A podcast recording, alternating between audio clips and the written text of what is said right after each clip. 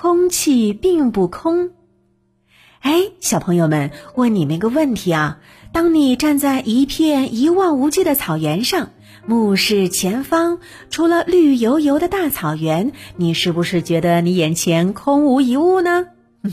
那如果说你真的这样想的话，那你可就错了哟。这时候呢，你眼前看起来好像真的是什么都没有，但其实呢，充满了空气，只是因为它透明无色，所以呢才看不见的。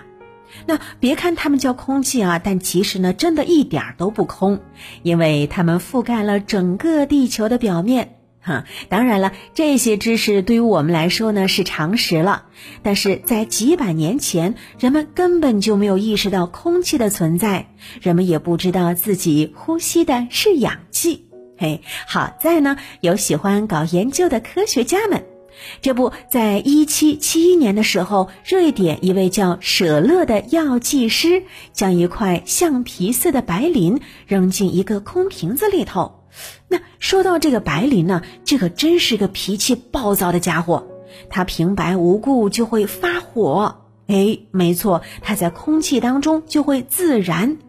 等白磷燃烧之后，舍勒发现瓶子当中失去了大约五分之一的气体，而且呀，他还发现，当把小老鼠放进白磷燃烧后的瓶子当中，它很快就会死亡。后来呢，这件事情引起了法国化学家拉瓦锡的注意，他对此进行了详细的研究。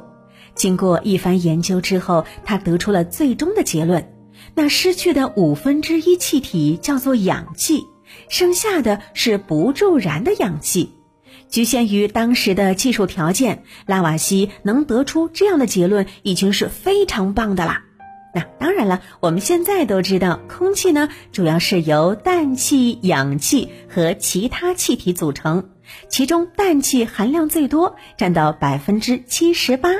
其次呢是我们赖以生存的氧气，占到百分之二十一，